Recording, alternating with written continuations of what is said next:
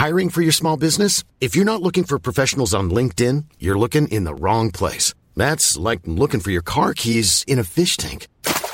LinkedIn helps you hire professionals you can't find anywhere else, even those who aren't actively searching for a new job but might be open to the perfect role. In a given month, over 70% of LinkedIn users don't even visit other leading job sites. So start looking in the right place. With LinkedIn, you can hire professionals like a professional. Post your free job on linkedin.com slash people today.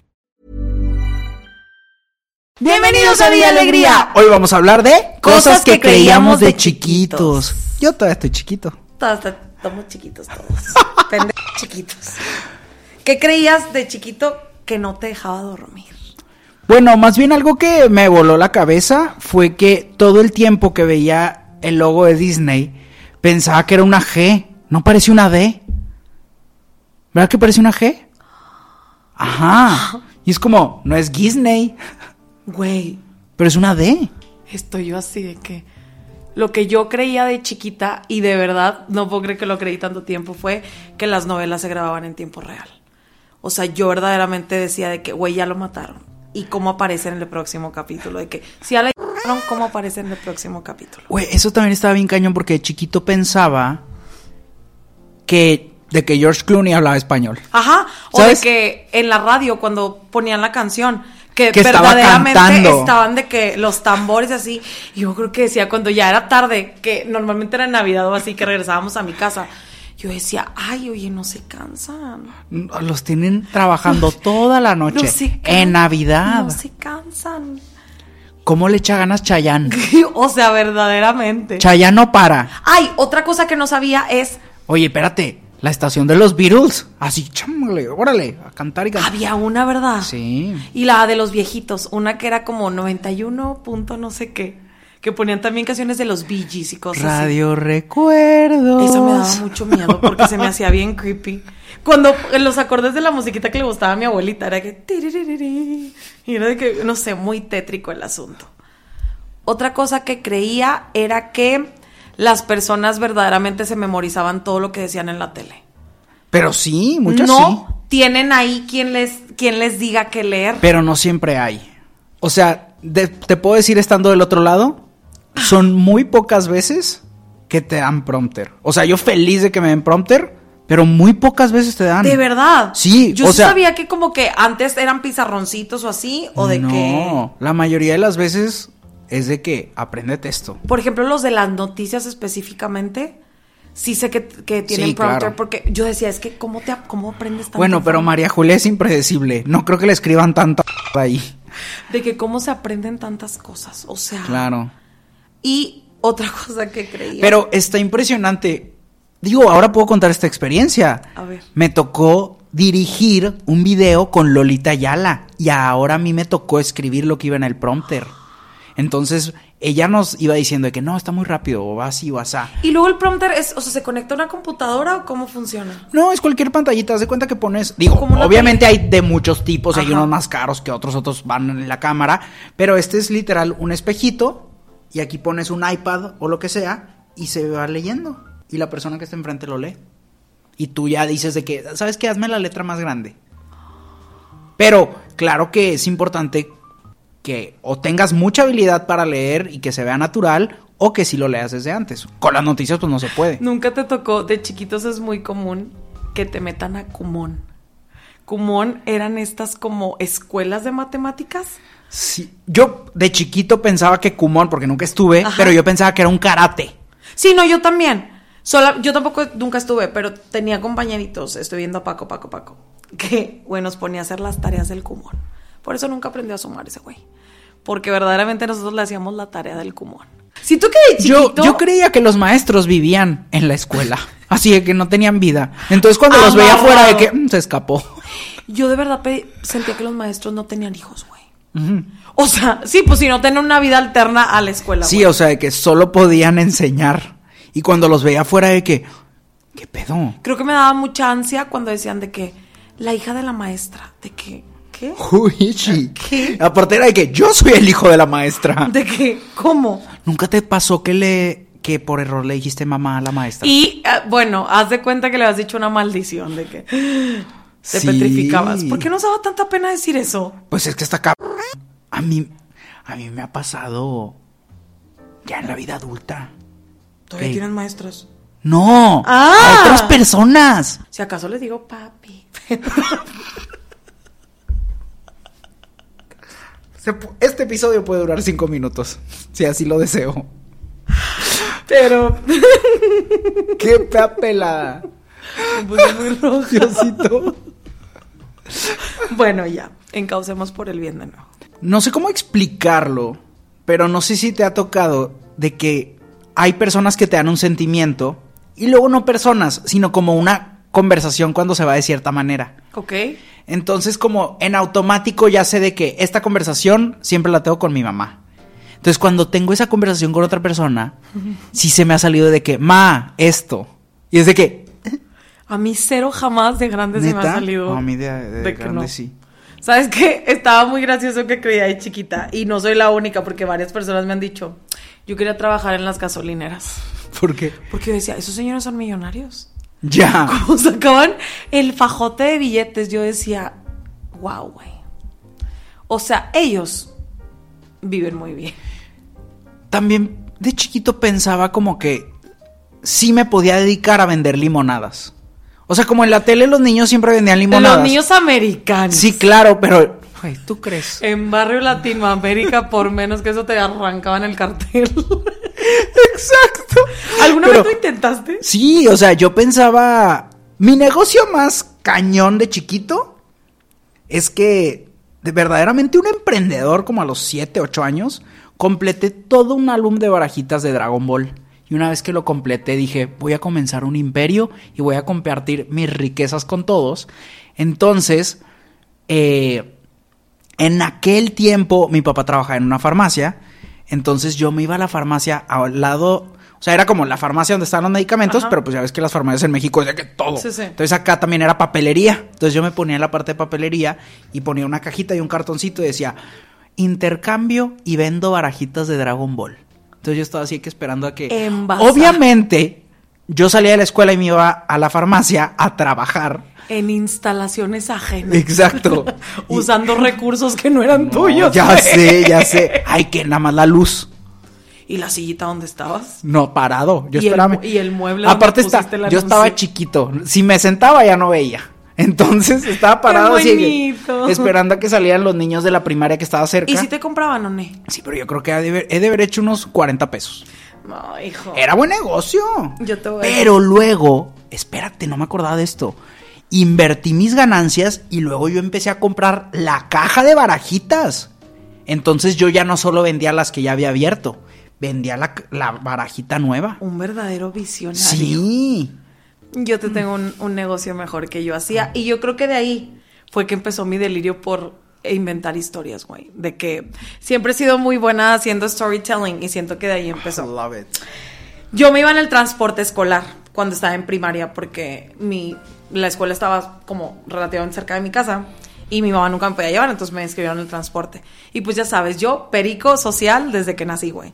Entonces, mis papás iban mucho al cine y siempre íbamos. Todos los miércoles íbamos o los fines de semana. Entonces yo veía todas las películas de la cartelera. Y pues yo tenía muchos amiguitos que no iban al cine. Y en el transporte les cobraba cinco pesos por chompa por contarles la película. ¿Cómo? Güey, me quedaba dormida en las películas y ¿sabes qué hacía? Me inventaba los finales. Maldita rata. Y lo peor de todo es que los p- me pagaban el... Güey, una vez llegué a mi casa papeada de que como 75 pesos fácil. Porque les cobré en la mañana. En la mañana se iban unos y en la tarde se iban otros. Y yo realmente diversifiqué. Dije, rata. si a los de la mañana les conté el final este, pues a los otros voy a contar el final alternativo. Wow, estoy en shock. Por eso soy buena para escribir fanfics. Ok. Yo quiero leer una fanfic tuya. Pues algún archivo de tener ahí de, de las de RBD. ¿Por qué no escribimos uno? ¿De Villa Alegría o de quién? No, así de random. No, es que necesito que sea de un tema en O sea, específico. tú y yo podemos basarnos en alguien, pero nos pero le ponemos un nombre nuevo. Claudia. Ya sé. Así voy a tener mi la- final La feliz. narcisista. En- Mi final feliz en escrito. ¿Cómo? Otro capítulo más hablando de la misma chingada esa. Ya. Ya, suficiente. Regresemos a hablar del tema. No lo voy a... Ya, ahora sí no lo voy a permitir. ¿Qué otra cosa creías de chiquito? Yo encuentro maneras, soy escurridizo. O sea, pues sí, pero es más escurridizo él que intenta meterse a tu cerebro cada segundo. Así se debería meter Jesucristo en tu alma. Así se debería de meter, pero en otras partes. Bueno, ya. Entonces, ¿qué creías tú? Yo de chiquito creía que si me comía una semilla me iba a crecer A un árbol en la panza. Por la oreja. Sí. Y de chiquito pensaba, de chiquito veía a Chabelo. Y cuando decía, "Ah, ¿qué me cuenta? Eh, saludos a mis amigos de provincia. Yo pensaba que provincia era de que un país. Yo pensaba que en provincia estaba de que Italia, España y que todos, todo, todos los países europeos eran parte del país provincia. Y en realidad yo todo este tiempo era un provinciano más provinciano. soñando por algún día poder catafixiar algo. Güey, para ganarte una sala de muebles troncoso, güey. Güey, tengo que decir algo muy importante que bloqueé mi vida. Cuando recién me mudé a Ciudad de México, estaba chiquito, yo no sabía nada de la vida, pero me salí de casa de mis papás ¿A los cuántos te mudaste como a los 17? "Mm, no, creo que ya 18. No, pero estabas chiquito. como- Sí, estaba chiquitillo. Pero pues tú sabes de que los primeros 3, 4 meses me mudé con unos amigos y yo dormía en su sillón. Ay, no, tenía ni colcha, no. No. tenía nada. Pero hubo un día ya de que un roomie se salió y fue de que pues ya puedo empezar a pagar más de renta y merecer mi propio cuarto. Y dije, me merezco un lujo. ¿Y a dónde voy? Cuando necesitaba un lugar de confianza para poder comprar una base de cama Güey, y si una... mueblería troncoso, no me digas eso. Claro. Entonces pedí un taxi y me dirigí a toda velocidad a gastar mis billetucos en muebles troncosos. Güey, qué fantasía verdaderamente. Yo no sabía que muebles Espera, troncoso existía. tengo algo muy importante que te voy a decir. Yo creo, o sea, me compré. Esto es lo que yo recuerdo que compré. Una, una, ¿cómo se dice? Una recámara entera Ajá. que era pues los dos burós, el Como las mueblecito, que toda, toda la recámara. Yo dije, "Mm, ¿cuál recomendaría Chabelo si aún estuviera su programa? ¿Cuál? O sea, yo ¿Cuál me hubiera ganado yo? yo estaba catafixiando en ese momento mis pesos Güey, wow. yo dije, sí, Héctor, chiquito, no puedo vivir el sueño de catafixiar. Yo ahorita estoy catafixiando mi trabajo, mi duro trabajo, mi sudor y mis pesos por unos muebles. Entonces estaba yo que recorriendo. Siento que unos por dentro han de haber estado hechos de cartón. Pero dije, no me importa. Porque en mi mente, y llegando a la gran ciudad, la mueblería de confianza era muebles Tú troncosos. verdaderamente llegaste con la caja de huevos San Juan y dijiste, bienvenida a Distrito Federal. Sí. Cuando te cambiaste era el DF. Era el DF y yo de que, oh my god. Es Cindy la Bella. just girl. Güey, guau, güey. En el metro así. Ni me. Y aparte yo de que, ¿qué? Me los van a entregar ellos a mi casa. Pero yo los fui a seleccionar a la mueblería.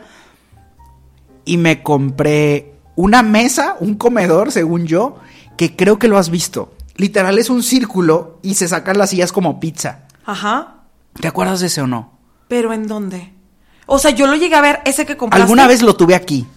El de como la mesa de dominó. Sí, es una mesa circular y yo, para mí era un comedor, pero era un círculo con cuatro mesas que parecen rebanadas de Sí, pay ya sé queso. cuál. Y en Yo- tu cuarto yo ahorita, era para jugar. el... Para jugar dominó, cartas. No, hombre, para mí era mi comedor. Está feo, está Sí, feo, estaba, güey. chu- estaba chueco. Estaba chueco y tenía más respaldo que asiento.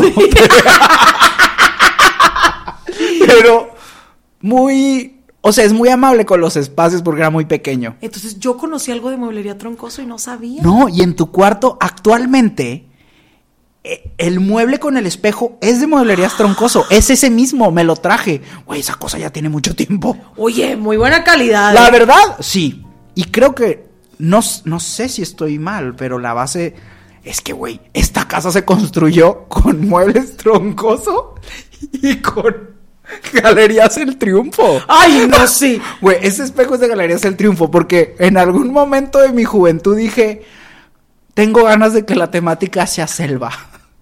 Creo que lo más excéntrico de todo lo que hay en esta casa es una cabina de teléfono que hay ahí abajo. No, y la cabeza dorada de elefante. No, pero esa no está tan mal. La cabina verdadera. La verdad, yo sí- no pensé actualmente que me chulearan tanto mi cabeza de elefante. Ajá, o sea, la cabina verdaderamente es como, este pelado ni vino toma. Y de verdad compró una cabina para echar vino que No, se ahí empolvado. tres botellas de Boons viejas. Todo empolvado ahí. Oye, sí que hay ahí Aparte, adentro. pues no, lo- no refrigera las botellas. Bien feo, bien feo, nada más ocupando espacio. Se, está bonito. O no, sea, está bonito, pero hay que desempolvar de vez en Sí, cuando. claro. Déjame. Hola amigos, este capítulo de Vía Alegría también tiene patrocinador, pero güey, ese patrocinador soy yo. ¿Por qué? Porque empecé un nuevo canal y no quiero que le adelantes, güey. Espérate, espérate. Empecé un nuevo canal que se llama Ventures Go, te lo voy a dejar aquí para que vayas y te suscribas. Estoy empezando una nueva aventura, güey. Voy a empezar desde cero, casi no tengo suscriptores ahí, acabamos de empezar. Es algo nuevo, espero que me puedas apoyar. Lo único que tienes que hacer es ir, ve esos videos, güey, ve a ver qué te parecen. Si te gustan un chingo, compártelos. El reto que estoy haciendo es abrir un restaurante con un peso en 60 días. O sea, salgo a la calle y vendo galletitas de Costco, voy a un mercado y vendo juguetes, me disfrazo y bailo para redes sociales, hago lo que sea necesario para llegar a mi meta. Por mucho tiempo, la neta, me agüité y dije, güey, siento que ya no tengo la magia. Pero haciendo este reto, güey, reviví, cabrón. Ahora siento que puedo hacer un chorro de cosas, que puedo lograr grandes cosas y que me puedo arriesgar y que puedo salir de mi zona de confort. Así que, ¿qué pedo? ¿Me acompañas? Si me acompañas, nada más suscríbete y ponte a ver los videos. Seguro te van a gustar. Pero bueno, sigamos con este bonito capítulo de Bella Alegría. Qué guapo nos vemos en este capítulo. Algo que yo creía de chiquita es que nosotros, yo no sabía lo que eran los intestinos. Entonces, yo creía que cuando comíamos éramos como como el baño, güey. Haz de cuenta que se abre tu boca y se ve el hueco. O sea, yo siempre me, me figuraba Que era que, flotando en el estómago, de que aquí estaba el agua, te caía la comida, ibas al baño y era como si le bajaras de que... Y yo me acuerdo, ¿alguien se acuerda una vez? Era una caricatura que se metían en el estómago de alguien. Era la de, girl, that's a booty hole. Pero ¿cómo se llamaba? ¿Sí sabes? El autobús mágico. El autobús mágico. Y se metían en el intestino y así. Y ahí fue donde aprendí que teníamos tripas. Porque yo decía, güey, así como trago. Güey, verdaderamente ese programa nos educó. Sí, güey. Debería de regresar. A mí me enseñó. A mí me gustaba mucho. A mí sí me enseñó mucho. Y me da mucha buena vibra la maestra. No sé, como que estaba bien padre ese programa. Ay. Quiero volver. Lo voy a buscar en Aparte internet. estaba bien padre que se, hacía- se iban haciendo chiquitos, chiquitos, chiquitos y lo... Sí. Ay, ¿qué otra cosa creías de chiquito? Aparte de lo típico del chupacabras y eso que ya hemos hablado en otros episodios, porque era algo que siempre nos lo ponían en las noticias. Yo creía que todas las lechuzas que veía sí eran brujas. ¿Las lechugas? Lechuzas. en el súper la vieja. Así que. Pues, creo que ya hay cosas que de grande. O sea, de que cuando escuchas pasos en la azotea, son brujas. La verdad, mi abuelito una vez me dijo, tenle más miedo a los vivos que a los muertos y si yo escucho los pasos de las otras que te están robando. Eso me dijo mi abuelita, mi bisabuelita también. Porque mi abuela decía muy calmada. Las abuelas ya ves que tienen estas historias de yo me enfrenté al diablo. Bueno, mi abuela, mi abuela era de que ella decía que una vez se sentó un mudo al lado de su cama, pero ella sabía que estaba muerto. ¿Un qué? Un fantasma. Dijiste un mudo. Sí, dijo un mudo. Ella me dijo, era mudo. Y yo, ¿cómo sabías, abuelita? Porque le decía, "Mm, mm, mm". ay, mi abuelita, te extraño todos los días, abuelita, pero, o sea, mi abuelita verdaderamente me contó esta historia fantástica del mudo. Traía una cajita de cerillos y que le está. Güey, mi abuela, deja Güey, tú. qué valiente. Güey, la tranquilidad con la que mi abuela le dijo varias veces, pero ya vete que me quiero dormir. O sea, ella nos lo contó fresca como lechuga en mi casa al día siguiente y todos así. ¿Qué pasó? Claro. Lo bueno es que no había pasado en mi casa, había pasado en casa de un tío. Entonces sabíamos que el mudo no estaba en mi casa. Claro. O sea que se le había aparecido, pero tuvimos miedo todo ese tiempo de que el mudo fuera a regresar. Pero yo decía, si mi abuelita se enfrenta al mudo, que no me pueda enfrentar yo a la vida. Yo de chiquito pensaba, como mi bisabuela me hacía limpias,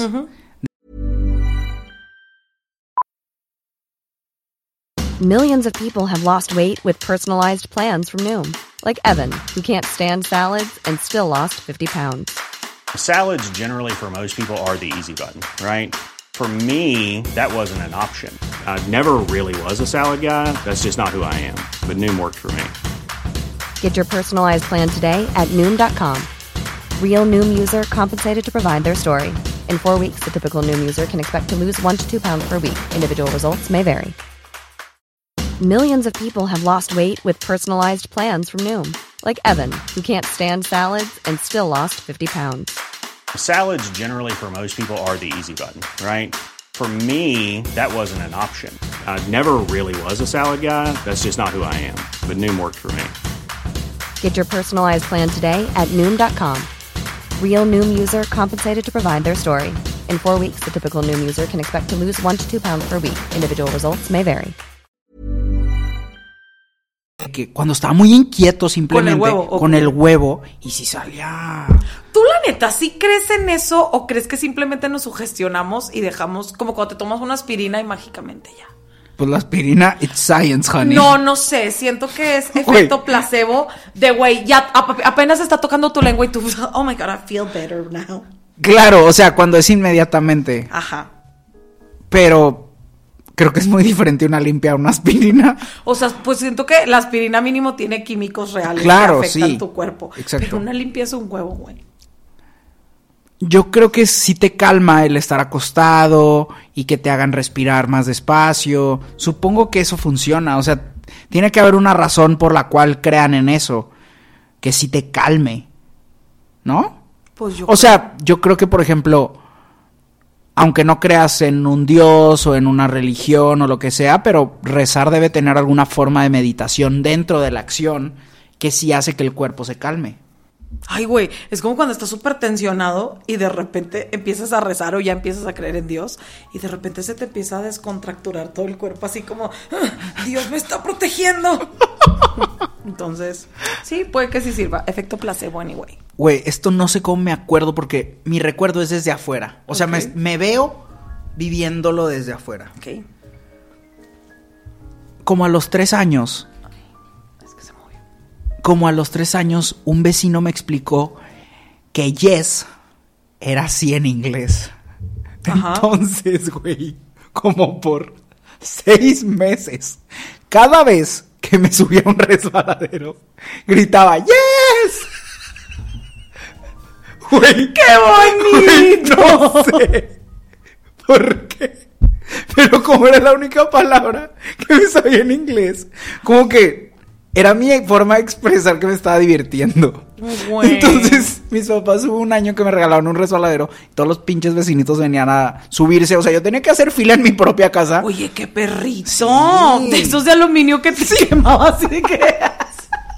claro, Güey, verdaderamente Ya. se te calcinaban Solo- las ideas ahí. Solo me podía resbalar en la noche o en la mañana porque si era en verano dejaba el trozo de piel ahí. Güey, y se sentía bien feo, güey. Sí le daba, güey, imagínate un trozo de metal que le está dando el sol todo el día y ahí va el niño de que ¡Ah! Cuando te subías, te parabas como el rey del mundo, así Sí, de, de que, que- yo me puedo equilibrar. todo lo que ves te pertenece. ¡Vámonos! ¡Yes! Güey, qué bonito. Ay, ¿sabes qué? Creía de chiquita verdaderamente en lo sub y baja. ¿Cómo me cagaba, güey?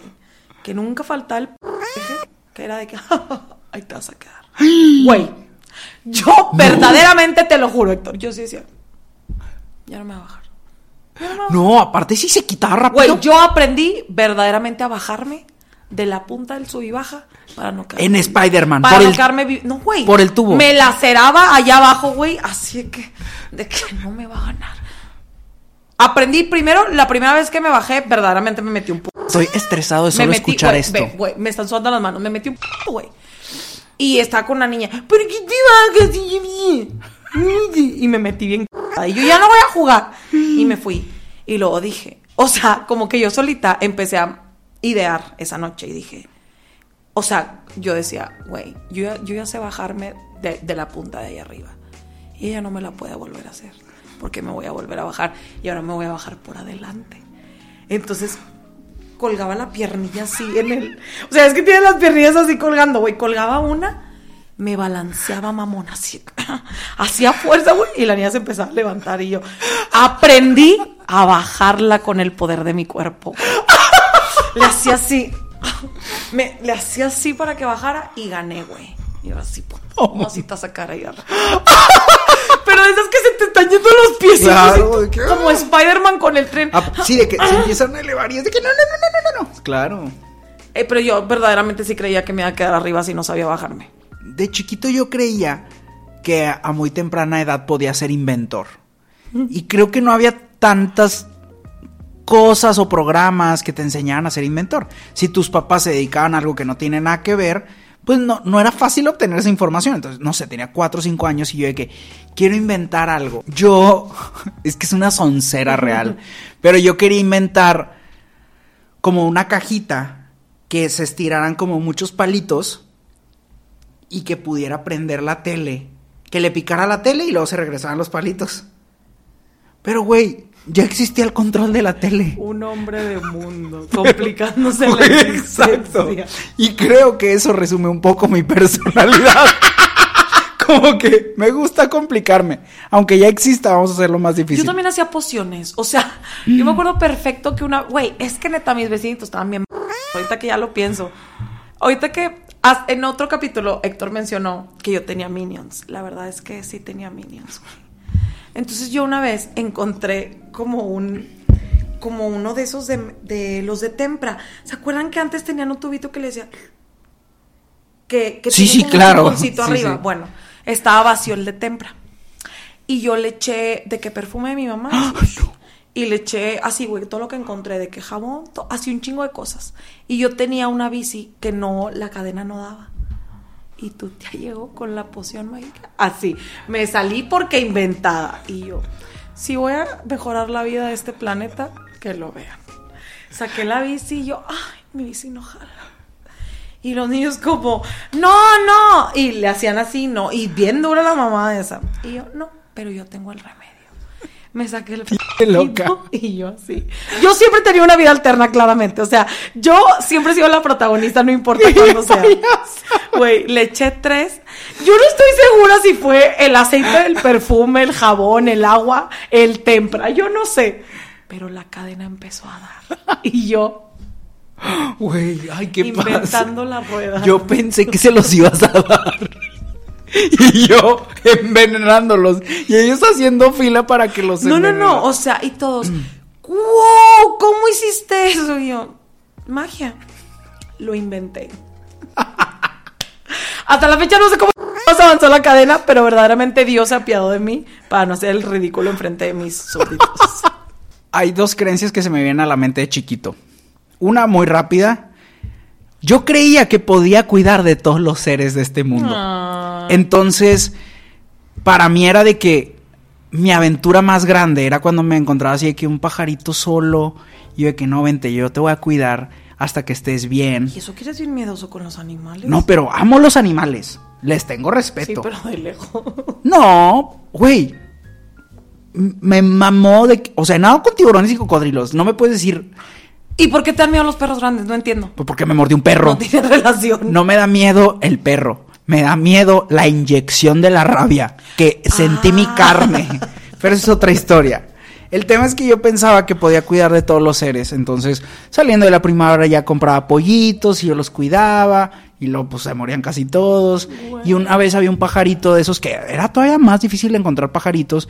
Y lo cuidamos por días y días y días. Hasta que el pajarito ya estaba chido. El pajarito ya podía volar y en la jaulita como que se movía bien. Entonces dije, es momento de liberar a este pajarito. O sea, no quería quedármelo. Era de que, güey, te va a liberar y vas a poder unirte a tu familia. Entonces fue como que lo saqué a la calle, dio dos pasos y un gato se lo no, llevó. No, Héctor, no. Y esa fue la primera vez que entendí que la vida puede ser cruel. Si tú no lo hubieras sacado de esa jaula, el gato no se lo hubiera. Creo que desde entonces no confío en los gatos. Mm, No me gusta que les hagan mala fama a los gatos porque No, yo no, soy no, dog and cat person. Básicamente soy de cualquier animal. O sea, yo soy los niños esos chiquitos de los videos que van abrazando a todos los animales. Básicamente ese soy yo. ¿Sabes? Otra creencia muy cañona. ¿Cuál? Que creo que tenemos muchos. Y esos, esa creencia de niños la cargamos hasta ser adultos muchas personas. Bueno, yo no. Pero me la quité. Pues hace mucho tiempo, obviamente. Pero esta creencia de que si tengo buenas calificaciones voy a triunfar en la vida. Y mírenos. No manches. Güey, wow. Nada que ver. Nada que ver. Porque ahora veo gente que tenía muy buenas calificaciones, pero no desarrollaron otras habilidades en su vida más que estudiar. Y ahora digo de que no les va igual que las personas que desarrollaron un chorro de habilidades o aprendieron a conocer gente o a hacer contactos o a, o a comunicar, que comunicar es súper importante. Y esas personas que solo sabían como obedecer y mantenerse en silencio y estudiar y memorizar, que es muy diferente a aprender y entender, se quedaron estancadas. Güey. Porque además te enseñaban a ser robot. Pero ahora la tecnología avanza demasiado rápido que tú te volviste un robot que servía cuando estaba chiquito. Pero este robot ya no jala ahorita. Yo de chiquita verdaderamente sí pensaba que los niños no debían llorar. Que solo las niñas podíamos llorar. ¡Qué fuerte! Por eso guardaba secreto cuando veía a un niño llorando. Le decía como... "Shh, shh". O No. que yo no iba a decir nada, güey. Porque todo el mundo siempre decía como, los niños no lloran, los niños no lloran, los niños no lloran. Sí, qué fuerte. Entonces, de que cuando en la primaria o así yo tenía amiguitos y lloraban de que no sé, güey, les daban un balonazo, se caían o así. Yo era como... Y hay gente que ahora Ay, que... qué feo. Gente que vivió eso ya no pueden llorar. Ni mostrar emociones ni nada. Sí, qué fuerte. Qué horror, güey. Qué rico es llorar. Ay, chavo, No yo man- aparte, bien llorona. a mí me encanta llorar como de a gratis. O sea, llorar cuando voy al cine y una película me hace llorar. Qué rico, güey. Güey, yo a mí- cortando cebolla y empiezo. Ay, qué padre, sí. Es que como que el acto de llorar físicamente ya te ayuda. Entonces ni siquiera tiene que ser un sentimiento. O sea, nomás. No, yo- y simplemente te libera, como Sí, que ¿de te qué? destapa. Si alguna vez. Yo siento que llorar empodera, porque no sé, en- estoy tratando de recordar de que en alguna relación que tuve, de que estaba pasándola muy mal, luego lloré y después de llorar, como que ya no, ya no me puedes vencer. Ya no quiero estar contigo. Te Como, llorar. no, Una vez a lo mejor. Una. neta. O sea, pero de que de la manera que tú me has visto berreando en todas mis versiones, güey, jamás. Pues, no. Si acaso de que una lagrimilla o así. Ay, me acabas de ver llorar en el cine. ¿Te puedo contar algo? Sí. Me acuerdo que hace unos meses me dijiste de que, pues fui al cine con no sé quién y, y se me quedaron viendo porque estaba llorando y me dijeron, ¿estás llorando? Y yo de que, ah, no manches. Y luego fuimos al cine tú y yo y yo empecé a llorar y tú, ¿estás llorando? Y yo, pero me estás haciendo lo que te hicieron. Déjame llorar rico. Ya sé con qué película. Sí, claro. Que ahorita está ganando muchas, muchas Muchos nominaciones. premios. Está, está muy feliz. Ahí me encanta. Yo estoy muy feliz. Pero. es- Ay, es que esa película me dejó mucho. Es que saben que me da risa que fui yo. Fui yo y fue otro amigo con nosotros. Entonces estábamos los tres y mi amigo y yo así. y Héctor, está buenísima, está buenísima. Era como la tercera vez que la veía y los dos así de que se nos hizo eterna. Pues yo quería compartirles No, pero es una película buena. Simplemente ahí me di cuenta que no todos respondemos a las cosas de la misma manera. Y fíjate que de chiquito no sentía tanto las series y las películas como ahora. ¿En serio? Sí. Yo siempre he llorado con lo que veo, siempre, güey. O sea, agradezco demasiado. Cuando. Digo, no sé, como me dedico a crear contenido y también de que a veces he dirigido algunas cosas, he escrito algunas cosas. A veces veo series o películas o videos o TikToks o lo que sea y pienso en la persona que lo está haciendo y no puedo evitar pensar en el proceso de hacerlo. Pero cuando veo algo que hace que se me olvide que es una película, güey, ¡Wow! Me encanta. Porque es como, ¡ah! de verdad viví otra vida esta hora y media o estas dos horas. Qué paz cuando sales del cine y verdaderamente te sientes todavía en la película. Así de que.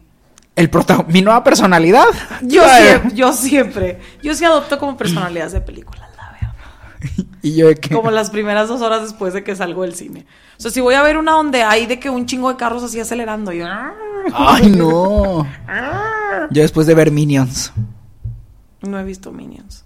O sea, nada más la primera. ¿O cuál Minions? No, está bien. ¿No viste la del gato con botas? No lo entenderías. ¡Ay, Me acuerdo el TikTok de Winnie, Winnie, cuando los maquillan. ¿Qué más? ¿Qué más? ¿Qué, qué más? ¿Qué más? ¿Qué más tienes para agregar en esta vida? Es que yo siento que creía muchas cosas de chiquita, pero como que ya no me acuerdo. Como que los traumas me disiparon las memorias. Ya estoy harto de que la gente todavía hable de Selena Gómez y Justin Bieber, güey. O sea, yo sí siento que ya, ya, ya estuvo bueno, ya debería de andar con otra persona. Y algo que yo pienso es que ella le ha de haber hecho lo mismo a The Weeknd cuando anduvo con él como una semana que lo que, Justin Bieber. No sé, no estoy tan metido en la noticia, me estoy echando gente encima. Si lo cancelan, miren, de allá para allá. No, a ver, yo quiero que estén bien todos. Yo quiero. Yo quiero que estén bien todos, pero creo que mucho del veneno que hay es que a la pobre Selena me la están recordando a cada rato que anduvo con ese pelado y a este pelado a cada rato le están recordando que anduvo con ella. Bueno, si eso está feo, güey, de que ya tiene esposa, ya, oigan, déjenlo Sí, vivir. O sea, imagínate que te, que te metas a redes y tú de que quiero ver unos memes y de que todos de que acuérdate que le hiciste con esa chica, chica, chica". Y es como, güey, no. qué horror. Ya, por favor. Y tampoco se vale decir, ellos quisieron ser famosos. No, güey, pero quisieron ser famosos porque cantan. No porque, de que, ¿dónde metieron el... No manches. ya estuvo bueno. Este, este no es un ya estoy harto. Este es un ya estuvo bueno. Ya, párenle. Yo tenía otro ya estoy harto, pero con lo que tú dijiste, A ver. me calentaste hasta aquí. Ya estoy harta de la gente que cree que los artistas les deben algo. No porque sean famosos significa que te deben algo a ti específicamente. Tú no tienes derecho a opinar sobre su vida, no tienes derecho a opinar sobre lo que hagan y dejen de hacer. Ni tampoco te afecta, güey, porque al chile ni te conocen. Entonces, dale suave, no te estreses, no te enojes, no te pelees, porque no lo van a ver, porque les vales.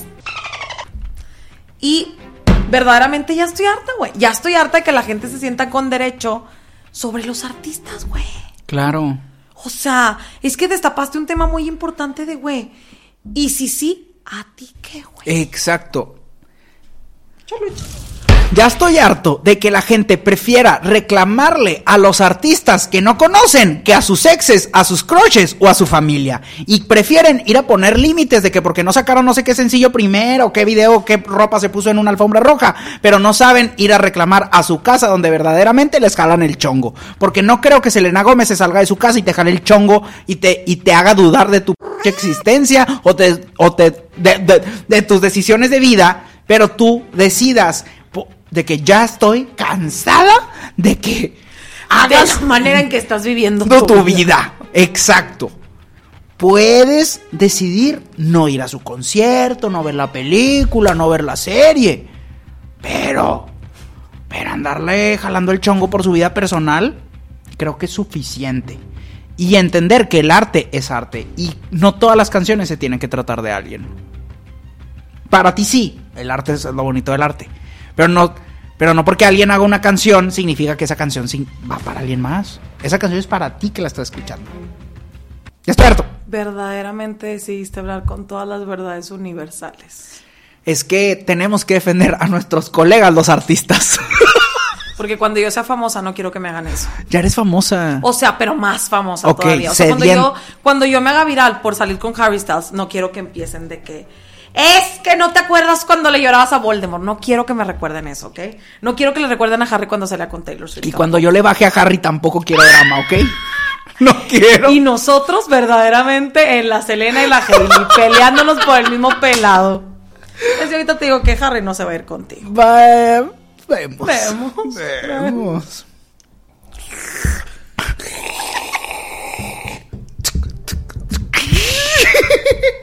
Dejen su like, su comentario y ¿qué más? Y nada, síganos apoyando. Porque Oigan, todo esto lo sí. hacemos para ustedes. Chao.